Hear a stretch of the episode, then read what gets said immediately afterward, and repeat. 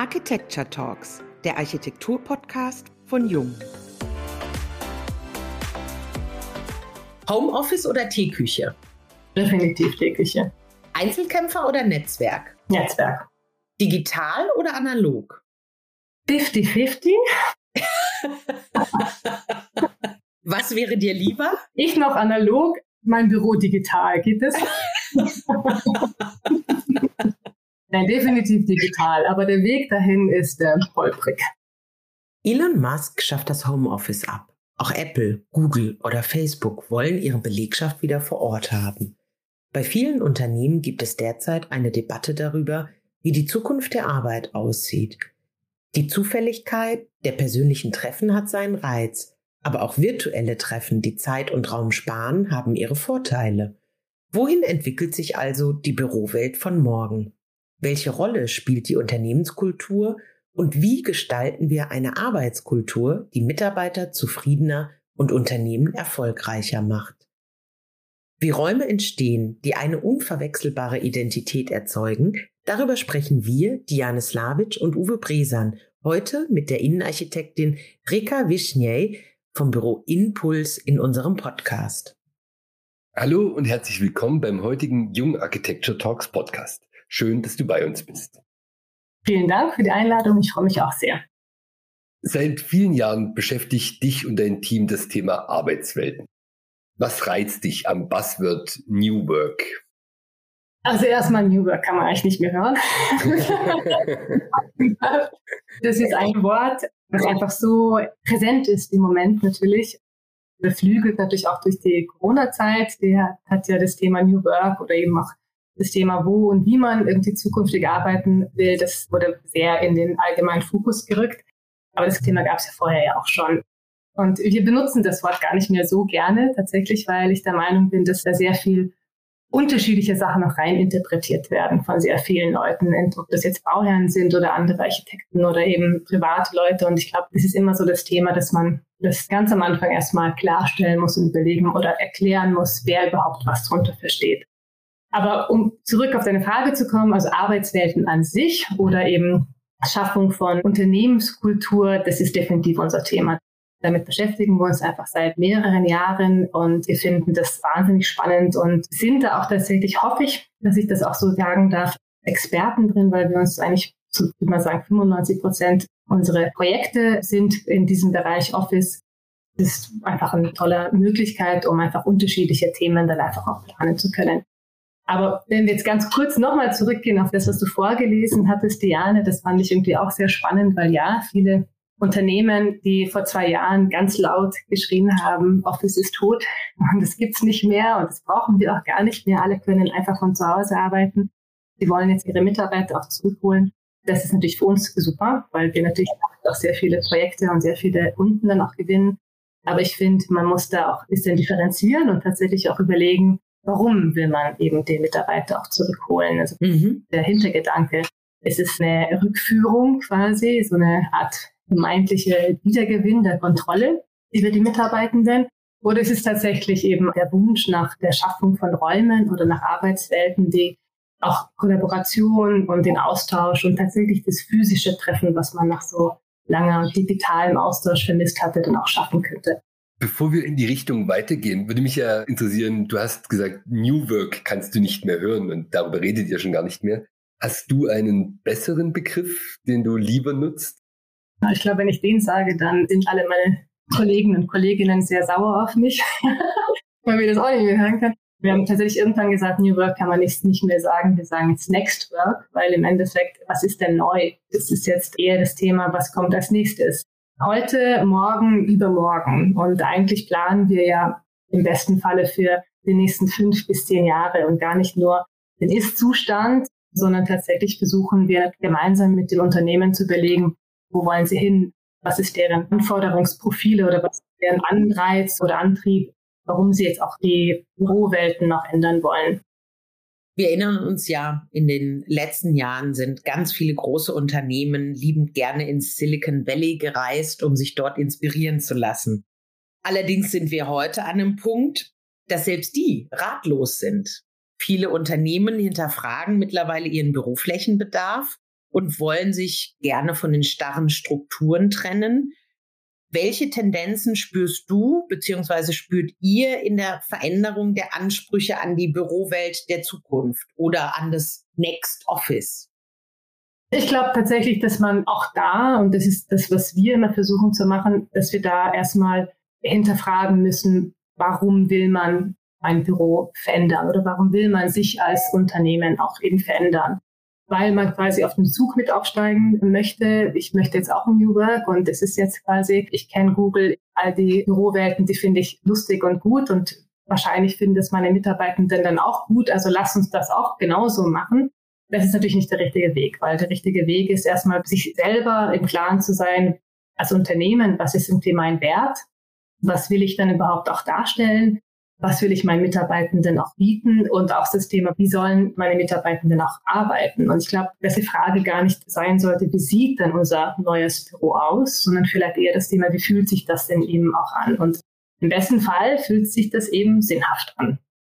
Die Schlagwörter, die man jetzt auch natürlich immer hört mit Sinnhaftigkeit, Selbstbestimmtheit, Selbstwirksamkeit, das sind all diese Themen, die man dann natürlich auch in der Bürowelt auch mitdenken muss und auch mit einplanen muss. Und da muss man ansetzen. Das heißt, genau an dem Punkt müssen wir überlegen, was ist meine Unternehmenskultur, was ist meine Arbeitskultur, wo will ich hin mit meinem Unternehmen, wer bin ich überhaupt? Also diese Fragen muss man sich ganz am Anfang stellen, bevor man überhaupt über Architektur in Architektur redet, weil natürlich könnte man jetzt dahergehen und sagen, okay, New Work, das sind fünf Themen, ich brauche auf jeden Fall irgendwie eine Breakout-Zone, habe ich gehört. Ich brauche auf jeden Fall irgendeinen Fokusraum, weil das soll auch super sein und und und. Und dann setze ich die irgendwie wahllos auf eine Fläche. Das ist es nicht, weil dann hat man ganz, ganz viel Geld ausgegeben für vielleicht hoffentlich ein schönes Büro, aber ist, wird es angenommen von den Mitarbeitenden? Fühlen sie sich da überhaupt richtig und können sie ihre Arbeit überhaupt effektiv und effizient dann auch machen? Um das rauszufinden, muss man in eine wirklich tiefe Analyse auch gehen am Anfang und sich da auch Zeit nehmen. Das heißt, auch die Unternehmen müssen sich auf eine Reise mit uns begeben und dann wirklich gemeinsam herausfinden, was sind die Ziele, was sind meine Ansprüche und dann geht es dann irgendwann in die Gestaltung und fängt dann gemeinsam an, auch tatsächlich eine neue Arbeitswelt dann auch zu kreieren. Deswegen zurück zur Frage. Es gibt keine Antwort, wie, wie die neue Arbeitswelt oder Next Office aussehen wird. Im besten Fall ist es individuell und immer auf das jeweilige Unternehmen daran gepasst. Ich glaube, da berühren wir einfach auch schon den nächsten Punkt. Wenn sich also ein Unternehmen für ein neues Bürokonzept entscheidet, dann ist es ja in der Regel zu sich mit so einem Change Management Prozess verbunden, wo man also wirklich ganz viele Sachen der Arbeit nochmal neu in Frage gestellt damit ihr dann aber auch die räumlich richtigen Lösungen dafür findet, ist es ja eigentlich notwendig, dass ihr sehr, sehr früh in ein Projekt einsteigt. Also wir reden vielleicht von Phase Null. Kannst du vielleicht ein bisschen erklären, wie ihr da vorgeht und wie nehmt ihr die Mitarbeiter zum Beispiel mit? Wie ist die Kommunikation mit den Auftraggebern im Vorfeld schon zu den Projekten? Es ist so, dass wir immer versuchen, wirklich wenn es geht, sehr, sehr früh in ein Projekt auch reinzukommen. Das ist nicht immer möglich, leider, weil es ist oft so, dass natürlich Projekte dann schon in der Entwicklung sind, weil Unternehmen dann natürlich auch Büroräume oder Flächen auch suchen. Und da suchen sie jetzt erstmal gemeinsam mit einem Immobilienmakler oder dann vielleicht mit einem Immobilienentwickler zusammen. Und das heißt, da ist es nicht immer so, dass wir als Innenarchitekten sofort mit dem Boot sind, was sehr schade ist, weil man natürlich oft sehr viele Themen dann schon festgelegt hat, ohne dass man sich erstmal überhaupt über konzeptionelle Themen auch Gedanken zu machen. Und dann kommen wir später rein und verändern erstmal alles und dann fragen sich natürlich alle, warum? Und dann verursachen wir ein bisschen Chaos, aber dann wird es hoffentlich irgendwann auch gut und es hat sich dann auch gelohnt. Aber grundsätzlich, was wir machen, ist tatsächlich, wenn wir die Möglichkeit haben, sehr früh in ein Projekt auch reinzukommen, ist genau das, was ich vorhin gesagt habe, eben viele, viele Fragen zu stellen, also wirklich in den Dialog zu gehen, mit dem Unternehmen. Im besten Fall ist es dann so, dass wir das Unternehmen darum bitten, eine kleine Projektgruppe auch zu bilden, quasi intern, bei denen in-house, bestehend aus möglichst vielen einzelnen Abteilungen, die auch was zu sagen haben, die Entscheidungen auch treffen können, natürlich im besten Fall mit den Gründern. Wir arbeiten sehr viel für Startups. Da sind wir dann sehr nah erstmal natürlich auch an den Gründern dran weil die sind diejenigen, die natürlich auch so eine Vision und eben auch diese Mission des Unternehmens dann auch verinnerlicht haben. Und das ist das, wo wir ansetzen. Das heißt, wir stellen gar keine Fragen erstmal in Richtung Gestaltung, sondern tatsächlich eher so eine Art Markenstrategie, würde ich jetzt mal sagen, was wir da versuchen zu erarbeiten. Das heißt, wir hinterfragen, wer seid ihr, wo wollt ihr hin, wo seid ihr jetzt, wo seht ihr euch in fünf bis zehn Jahren, warum macht ihr das, was ihr macht, besteht ihr auch Konkurrenz gegenüber und wo seht ihr euch überhaupt in der Gesellschaft, was sind für euch auch wichtige Themen, die ihr auch in der Architektur abgebildet haben wolltet. Das sind meistens so ein drei Stunden Interview eigentlich, so wie wir, was wir jetzt quasi auch machen, ein nettes Gespräch wo man Fragen stellt und hoffentlich gute Antworten bekommt. Und oft ist es tatsächlich so, dass viele Unternehmen das Gefühl haben am Anfang, ja, ich weiß doch schon alles. Ich weiß genau, was ich will. Ich habe meine Mitarbeiter schon befragt und hier ist die Liste und damit könnt ihr auch arbeiten. Und die schieben wir erstmal beiseite und stellen quasi neue Fragen. Wir fragen nochmal.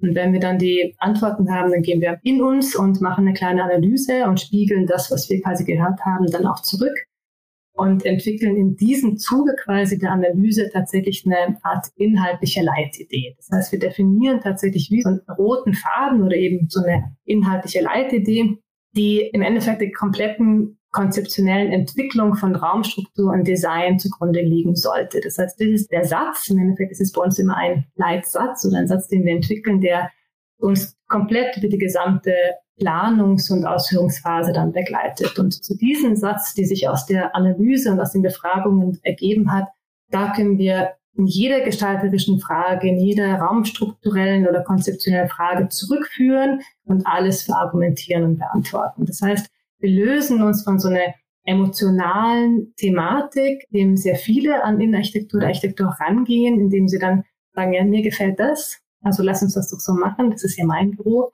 Und dann sagen wir, stopp, nein, du bist hier erstmal deinem Geschmack oder Emotionen vielleicht gar nicht so wichtig, sondern es geht um dein Unternehmen, es geht um deine Mitarbeitenden, es geht darum, dass wir denen konzeptionell richtigen Raum entwerfen, den du auch als Unternehmen erklären kannst und den Mitarbeitenden auch immer wieder erklären kannst, warum bestimmte Sachen so sind. Und die Antwort auf das Warum sollte nie sein, weil es mir gefällt, sondern die Antwort sollte immer sein, weil es richtig ist, weil es uns als Unternehmen passt, weil es uns dann auch erklärt, weil wir dadurch quasi auch nach extern und nach intern, also den Kunden gegenüber oder auch den Mitarbeitern gegenüber, uns genauso darstellen können, wie wir es wollen. Und man kann sie auch immer wieder zurückholen, ne? Genau, wenn man dann kurz mal irgendwo wieder erzählt wird, ja, ich habe da was gesehen, dann kann ich sagen, ja, das ist wunderschön für das Unternehmen X oder Y, aber nicht für euch. Das wird bei euch nicht funktionieren, das wird nicht angenommen. Damit habt ihr weder eine bessere Effizienz, die ihr dann erreicht bei den Mitarbeitern, denn noch werden sie glücklicher, noch werden sie lieber ins Büro kommen, auch kann irgendwie die Kommunikation dadurch verbessert werden. Also da kann man relativ schnell dann auch Argumente dagegen finden oder eben Argumente für etwas, was vielleicht neuartig ist oder vielleicht noch irgendwie der Bauherr sich so vielleicht gar nicht vorgestellt hatte das hilft uns und es hilft uns und deswegen ist es ja auch so spannend, das Thema und deswegen machen wir das ja auch so gern und sind in diesem Office-Bereich auch tätig, weil man einfach sehr konzeptionell und sehr argumentativ arbeiten kann. Das ist das, was uns ausmacht, glaube ich, auch als Team oder als Büro, dass wir da versuchen, immer diesen roten Faden zu haben und wirklich immer so hinterfragen, ist es das Richtige, dann das Ergebnis, wird es angenommen, ist es gut. Wir haben jetzt über den Leitfaden gesprochen in unserem Vorgespräch hast du von dem berühmten Partysatz gesprochen. Ah. dem einen griffigen Satz, der das Projekt vom Start bis in den Betrieb begleitet. Wie lautet so ein Satz? Partysatz, lustigerweise, das kommt eben von dem Grafikerbüro, mit dem wir zusammen unsere Webseite eben erstellen werden, Herburg Weiland in München. Und der Tom Easing hat erzählt, das ist das Wichtigste. Das ist quasi ein Satz, jemanden, wenn man sich irgendwie auf eine Party trifft und Hallo sagt und der andere fragt, ja, was machst denn du? Dann musst du quasi in einem Satz genau erklären können, was du denn so machst. Und das ist so der Partysatz. Ein Partysatz kann ich gerne sagen, das ist von dem aktuellen Projekt, von dem wir jetzt ähm, abschließen in der Macherei für ein großes Gesundheitsunternehmen. Und da hieß es Tech with Roots. Und Tech with Roots war tatsächlich das Thema, es ist einfach ein sehr traditionelles Unternehmen und ist jetzt an dem Punkt, dass sie sich entwickeln von einem papierlastigen Unternehmen, weil sie Rezeptverarbeitung gemacht haben, papierlastigen Unternehmen zu einem digitalen Unternehmen, also wirklich von den Wurzeln, Roots dann zu eben einem technologischen Unternehmen. Und diese zwei Themen haben wir in diesem Einsatz zusammengefasst und haben dann auch tatsächlich genau das auch komplett durchziehen können, sowohl in der Raumstruktur als auch in der Gestaltung, in der Oberflächenbehandlung auch in den Themen, was immer auch uns am Herzen liegt, dass man immer wieder doch eine besondere Formsprache oder Materialität nochmal in die Projekte mit einfließen lässt. Bei denen haben wir das über eine neuartige Oberfläche geschaffen. Da sie aus der Rezeptverarbeitung kommen, haben wir alte Rezepte schreddern lassen und dann wieder neu quasi zusammengesetzt als neue Oberfläche und nutzen das als Oberfläche für Tische, für die Empfangstresen und für so besondere Themen. Und dadurch hat man dann nochmal so eine kleine Erinnerung, so wo kommen die überhaupt her, wo sind diese Wurzeln und dann aber wieder über neues Verfahren, also technologisches Verfahren, quasi neu umgesetzt und neu interpretiert, also nochmal in diese Tech-Bereich und das ist wunderbar. Also konnten wir halt genau alle Themen und alle Entscheidungen genau auf diesen Einsatz auch zurückführen und können jetzt, jetzt machen wir immer wieder so kleinere Führungen mit den Mitarbeitenden, die jetzt quasi einziehen und kann man wunderbar eben diese Geschichte erzählen. Und das ist genau das Thema, dass eigentlich jeder Projekt seine eigene Geschichte hat, die man erzählen sollte und auch im Nachhinein erzählen können sollte. Wir haben vor uns eingangs schon mal darüber gesprochen, dass jetzt die großen Tech-Konzerne durch den Aufruf von Elon Musk darüber nachdenken, ihre Mitarbeiter wieder ins Büro zurückzuholen. Das ist natürlich eine Riesenaufgabe auch für euer Büro. Denn also was braucht es denn tatsächlich in dem Büro, um Menschen zu binden und in Zukunft auch anzulocken? Und welchen Anteil hat die Innenarchitektur an diesem War of Talents, den es da im Markt gibt? Ich finde, dass es einen sehr großen Anteil hat, wenn es richtig eingesetzt wird. Also es ist tatsächlich die Frage, mache ich nur einen schönen Raum, also gutes Design und einfach einen schönen Raum, oder mache ich einen sinnhaften Raum? Das ist, glaube ich, das Thema, dass man wirklich sehr tief graben muss und wirklich ganz detailliert sich mit dem Unternehmen auseinandersetzen muss, um dann quasi den richtigen Raum und auch die richtigen Raumtypologien dann auch für ein Unternehmen zu planen. Und es kann sehr unterschiedlich sein. Bei dem einen Unternehmen ist zum Beispiel das Thema sehr viel Kommunikation, sehr viel Austausch. Dann ist das Thema, warum die Mitarbeitenden noch zurückkommen wollen, weil das vielleicht auch gefehlt hat durch das Hybride oder durch das Digitale. Also dann sind dann diese Bereiche, die man einfach größer oder mit mehr Fläche quasi auch bearbeiten soll. Bei anderen Unternehmen oder Büros sind es vielleicht andere Themen. Da ist es vielleicht eher, dass man eigentlich gar kein Büro mehr haben möchte, sondern den Mitarbeitern das Gefühl haben möchte, man geht in so ein, ein zweites Zuhause, so eigentlich wie so ein Wohnzimmer oder einfach eine komplett neuartige Raumsituation. Und dann sind andere Raumbereiche oder Raumtypologien, die da in den Vordergrund treten. Und das ist eigentlich genau das Thema, wo wir so ein bisschen zu kämpfen haben, tatsächlich, wenn wir jetzt viel natürlich mit Immobilienentwicklern oder Bauträgern auch zusammenarbeiten, weil ich finde, da ist noch viel, viel Potenzial in der Architektur der Bürogebäuden, weil es ändert sich ja alles und man ist da nicht ganz so schnell, vielleicht auch in dem, was man bauen kann oder bauen möchte, wie jetzt auch die Entwicklung der Arbeitsweise auch ist. Viele Gebäude wurden vor, keine Ahnung, fünf oder sechs Jahren vielleicht auch geplant. Und dann kam jetzt natürlich diese Beschleunigungseffekt durch Corona hinzu und dann kann man jetzt nicht irgendwie alles komplett hinterfragen und neu planen. Aber ich glaube, da ist so ein Punkt, wo wir gerne mehr in diese Richtung gehen wollen würden, dass man wirklich sagt, weg von starren Grundrissen, weg von den Standardgrundrissen hin zu Räumen, die man wirklich sehr flexibel nutzen kann, damit man die Möglichkeit hat, wirklich zu überlegen, von welchen Raumtypologien nehme ich jetzt mehr? Nehme ich jetzt mehr Standardarbeitsflächen und Tische, weil man muss auch ehrlich sein, braucht man immer noch. Also es ist trotzdem so, dass man natürlich einen Tisch braucht und einen Stuhl aber vielleicht nicht mehr so in der großen Fläche oder eben ganz anders flexibel arbeiten und dann halt einfach nicht ganz so starre Grundrisse zu schaffen. Also das ist so ein bisschen unser Thema immer, weil wir Grundrisse schon gerne einfach auch hinterfragen, also gerade auch den Standardgrundriss, den man kennt, Achsmaß und Mittelzone und links und rechts. Das funktioniert halt einfach nicht mehr unbedingt für jedes Unternehmen. Und da, glaube ich, gibt es einfach noch viel Potenzial in der Entwicklung, dass man da einfach anders vielleicht auch denkt und da ein bisschen offener ist und freier. Der War of Talents hat auch dich lange Zeit beschäftigt. Mhm. Vor einigen Jahren hast du das Format Impulse Kickoff ins Leben gerufen.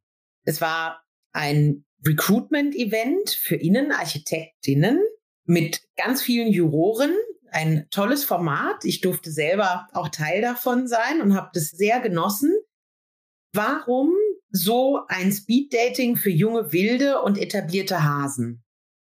Und warum fahren nicht mehr? Und warum vor allem nicht mehr? Genau, genau. also beides können ich gleich beantworten. Warum? Das war tatsächlich eine, also erstmal eine, eine spontane Entscheidung, aber dann im Nachhinein, glaube ich, war das etwas, was schon länger auch bei mir gebrodelt hat oder das Thema einfach, mit dem ich mich einfach lang beschäftigt hatte. Habt ihr auch am Anfang auch gefragt, in diesen Doppelfragen, allein oder Netzwerk. Und es geht, finde ich, immer darum, einfach im Team zu arbeiten oder eben auch ein Netzwerk aufzubauen. Das ist einfach das Wichtigste, dass man einfach wirklich auch weiß, wen kann ich bei welchen Sachen auch fragen. Natürlich wollen wir als Innenarchitekten oder Architekten immer die Experten sein. In vielen Sachen sind wir das, glaube ich, auch, aber in vielen Sachen eben nicht. Da gibt's andere. Und da ist es auch total wichtig, dass man das auch weiß, auch erkennt und dann auch genau die richtigen Kontakte eben auch hat. Und ich habe mich ja selbstständig gemacht relativ bald nach meinem Studium und man lernt das natürlich auch nicht im Studium, wie wichtig das auch ist. Und dann lernt man das so ein bisschen auf der Hardtour, dann glaube ich, so in den, in den ersten Jahren der Selbstständigkeit. Und irgendwann erkennt man das. Und da war ich gerade an so einem Punkt, wo ich dann auch mit einem Agentur auch zusammengearbeitet habe. Lustigerweise die Agentur, die wir gemeinsam Diane vorgestellt hatten oder wo wir gemeinsam einen Vortrag auf der Messe in Stuttgart erhalten hatten, McCann. Und die waren da schon ganz anders. Die hatten da auch unterschiedliche Veranstaltungen auch gemacht, um zukünftige Mitarbeiter auch direkt von der Uni anzusprechen. Und das fand ich wahnsinnig spannend und habe mir gedacht, das gibt's für uns eigentlich nicht. Gerade für Innenarchitekten nicht. Es gibt ganz viele Sachen auch für Architekten, aber so die Innenarchitekten verstecken sich oft so ein bisschen. Das ist sehr schade. Und dann fand ich das einfach wichtig, einfach was zu machen, was den jungen Talenten, und es gibt sehr viele, Gott sei Dank, gute Talente da draußen, die Möglichkeit bietet, auf eine einfache, entspannte Art und Weise auch mal Kontakte zu knüpfen. Und außerdem wollten wir einfach ein cooles Event machen. Das war's auch. Das mögen wir schon auch gerne, immer wieder mal so ein bisschen was anderes zu machen und nicht nur Projekte. Und dann haben wir einfach gesagt, das machen wir jetzt. Und haben dann im August dann auch angefangen. Auch eigentlich guter Zufall. Damals war das MCBW hier in München, das Creative Business Week, das erste, das zweite Mal sogar. Das heißt, die haben eh auch so ein bisschen nach Themen gesucht und mit denen sind wir dann auch zusammengekommen und gesagt, ey, was haltet ihr davon? Können wir das zusammen mit euch machen? Weil wir natürlich auch wollten, dass es so ein bisschen auch nach außen getragen wird und öffentlich auch wird. Und das fanden sie toll. Und dann haben wir ein halbes, dreiviertel Jahr, also wirklich lang, einfach auch gearbeitet, haben dafür ein TI entwickelt, eine Webseite, haben uns überlegt, welche Juroren könnten da mitmachen, wer ist spannend, wer ist cool, wer hat da Lust drauf. Und haben dann an Unis und wo auch immer hingeschrieben, das war ganz spannend, weil am Anfang kam überhaupt gar keine Bewerbung. Und die Juroren fanden das super, ja, haben alle zugesagt, ach, toll, Event, super. Und dann waren keine Studenten da. Und dann war wirklich zum Schluss, kamen dann ganz viele Bewerber, Gott sei Dank, weil das braucht natürlich auch Zeit, ja, bis man wirklich dann die richtigen Kanäle getroffen hat, wo dann auch Leute da auch das auch gelesen haben. Und dann war das einfach ein tolles Event. Das heißt, man hatte dann einen Tag gehabt, das war so ein Speed-Dating, man hat dann mehrere Runden gehabt, fünf Minuten, glaube ich, Zeit, um sein Portfolio einfach schnell mal vorzustellen, dann fünf Minuten zum nächsten, dann glaube ich 20 Juroren, das heißt, du hattest mindestens 20 Gespräche, was ja eh schon Wahnsinn ist innerhalb von einem Tag und dann noch leckeres Essen und Getränke und danach dann noch Zeit, um sich auszutauschen. Und dann haben wir das zwei Jahre hintereinander gemacht und war wirklich toll, hat unglaublich Spaß gemacht und dann ist es aber tatsächlich so, dass wir dann einfach ein bisschen überrollt wurden, auch von Projekten und uns schlichtweg einfach tatsächlich die Zeit gefehlt hat, weil das ist einfach viel Aufwand, viel Zeit, die wir da rein investiert haben. Aber wer weiß. Ein großartiges Format und alle Beteiligten haben es sehr geliebt. Und es ist schön zu sehen, wie, apropos Netzwerk, wie gut es funktioniert hat. Ich fand es lustig tatsächlich im Nachhinein, weil das war dann auch der Zeitpunkt, wo sich das so ein bisschen so gedreht hatte. Ja, vorher war es ja immer so, zu meiner Zeit bin ich ja mehr oder weniger Klinkenputzen gegangen, ja, sondern man ist ja selber dann zu allen großen Architekten, Innenarchitektenbüros hin und hat dann irgendwie versucht, sich so bestmöglich irgendwie darzustellen. Und das war genau die Zeit, und da sind wir jetzt einfach mit drin, wo es einfach umgekehrt ist, wo jetzt gar nicht unbedingt die künftigen Mitarbeitenden sich vorstellen müssen, sondern die Büros die Büros müssen eigentlich kämpfen, genau darum, dass der Beste dann zu einem kommt. Und das fand ich ganz spannend, weil es einfach genau darum auch ging, dass dann im Endeffekt auch nicht nur die Talente sich vorstellen, sondern eigentlich ja auch die Juroren oder dann halt eben die Büros, die dann noch überlegen konnten, kommt da vielleicht jemand zu mir. Und ihr habt ja auch für euch, also für euer Büro, einen neuen Weg gefunden, um nach außen zu kommunizieren. Eure Social Media Kommunikation, die ich sehr schön finde, kann ich allen nur empfehlen. Bei LinkedIn immer eine große Freude oder gerne auch bei Instagram. Ja, vielen, vielen Dank. Etwas sehr Erfrischendes. Ja, muss ich natürlich erstmal ein großes Lob an mein Team aussprechen, ist ja klar, weil das ist ja immer das Thema. Man macht ja nichts alleine, Gott sei Dank, sondern es äh, ist immer ein Zusammenarbeiten. Und da muss ich auch noch mal ganz kurz ein großes Lob an sowieso aussprechen, weil eben War of Talents ist wahnsinnig schwierig und da habe ich ein großes, wirklich großes Glück, mein Team so aufgestellt zu haben, wie sie jetzt auch sind. Und ich glaube, so funktioniert das auch nur. Also wenn man gemeinsam Lust hat, was zu machen und auch das nach, nach außen hin zu kommunizieren, dann kommt was Gutes dabei raus. Und wir haben natürlich, das macht man ja immer, zuerst die Webseite und dann noch so ein bisschen Instagram und am Anfang macht man das ja selber, irgendwann kommt dann vielleicht eine Praktikantin und macht das dann, wenn man selber keine Zeit mehr hat und irgendwann, glaube ich, ist der Zeitpunkt aber da, wo man sich bewusst entscheiden muss, ist es für mich wichtig? Also ist es ein Kommunikationstool für mich? Und wenn ja, dann muss ich dafür auch Zeit und Kosten in die Hand nehmen, damit es auch gut wird. Und es war bei uns tatsächlich auch während Corona so ein bisschen das Thema, dass wir auch bemerkt haben, unser Thema, mit dem wir uns schon lange beschäftigen, eben Arbeitswelten, ist jetzt in aller Munde. Jeder redet drüber und jeder hat irgendwie seine Meinung dazu. Und natürlich haben wir auch unsere Meinung und eigentlich auch eine Expertise. Und das wollten wir unbedingt gerne nach außen transportieren. Aber wie du netterweise gesagt hast, auf eine sehr smooth, entspannte Art und Weise, also nicht zu aufdringlich. Und auch nicht zu plakativ. Genau, sondern eher auf eine lustige, nette Art und Weise Informationen verbinden, auch mit Projekten, die wir auch machen, also auch mit unserer Erfahrung, wie wir mit bestimmten Themen in bestimmten Projekten vielleicht umgegangen sind und auch mit einem gewissen Charme und Witz. Das ist etwas, was uns eben auch ausmacht. Versuchen wir auch in alle unsere Projekte mit einzubringen, dass wir immer wieder so ein, so ein Mini-Twist drin haben, was vielleicht so zum Schmunzeln verführt und das versuchen wir auch in unseren, vor allem natürlich in unseren LinkedIn-Themen dann auch darzustellen, dass es auch eben Freude macht, dass man das auch gerne liest und nicht immer das Gefühl hat, ach, schon wieder. Und dann ein ewig langer Text und kein Mensch liest sich das durch. Und schön zu hören, dass das wirkt und wahrgenommen wird. Absolut. Und damit sind wir eigentlich schon fast wieder rum in dieser Sendung. Eine letzte Frage bekommen alle unsere Gäste am Schluss. Ein bisschen eine persönliche Frage. Wenn du ein Jahr freie Zeit hättest und über das nötige Kleingeld verfügen würdest, was würdest du tun? Also normalerweise wünsche ich mir immer, dass die Zeit stehen bleibt für alle anderen, nur für mich nicht. und ich einfach alles machen kann, all das, was liegen geblieben ist, quasi aufzuholen. Das geht natürlich nicht. Deswegen, ich habe ja Familie, ich habe ja zwei Kinder. Die geben wir ins Internat. Niemals. Und deswegen glaube ich tatsächlich, ich werde ein bisschen versuchen, mehr Zeit mir auch zu nehmen, um wieder ein bisschen freier zu denken, um wieder ein bisschen Inspiration auch zu holen und strategischer vielleicht auch zu denken. Wer weiß, vielleicht würde ich dann doch nochmal Kickoff in Angriff nehmen. nochmal noch das planen. Dann machen wir es aber auf internationaler Ebene gleich einfach. Das ist ja super, weil dann kann ich natürlich überall hinreisen. Ja, also ich glaube, tatsächlich ist es schwierig. Aber Reisen, sowas würde ich vielleicht gerne machen. Wir merken schon, du löst dich nur schwer von der Arbeit. Das darf man noch gar nicht so laut sagen, weil es ist wirklich schrecklich schön, ja, weil das ist einfach meine Leidenschaft. Das macht mich auch aus und damit müssen viele vielleicht auch umgehen. Aber das gehört, glaube ich, einfach dazu. Ich glaube, man kann auch gar nicht unbedingt ein Büro führen oder so in der Art auch arbeiten, wenn man die Leidenschaft nicht hätte, sondern das quasi nur als 9-to-5-Job sehen würde.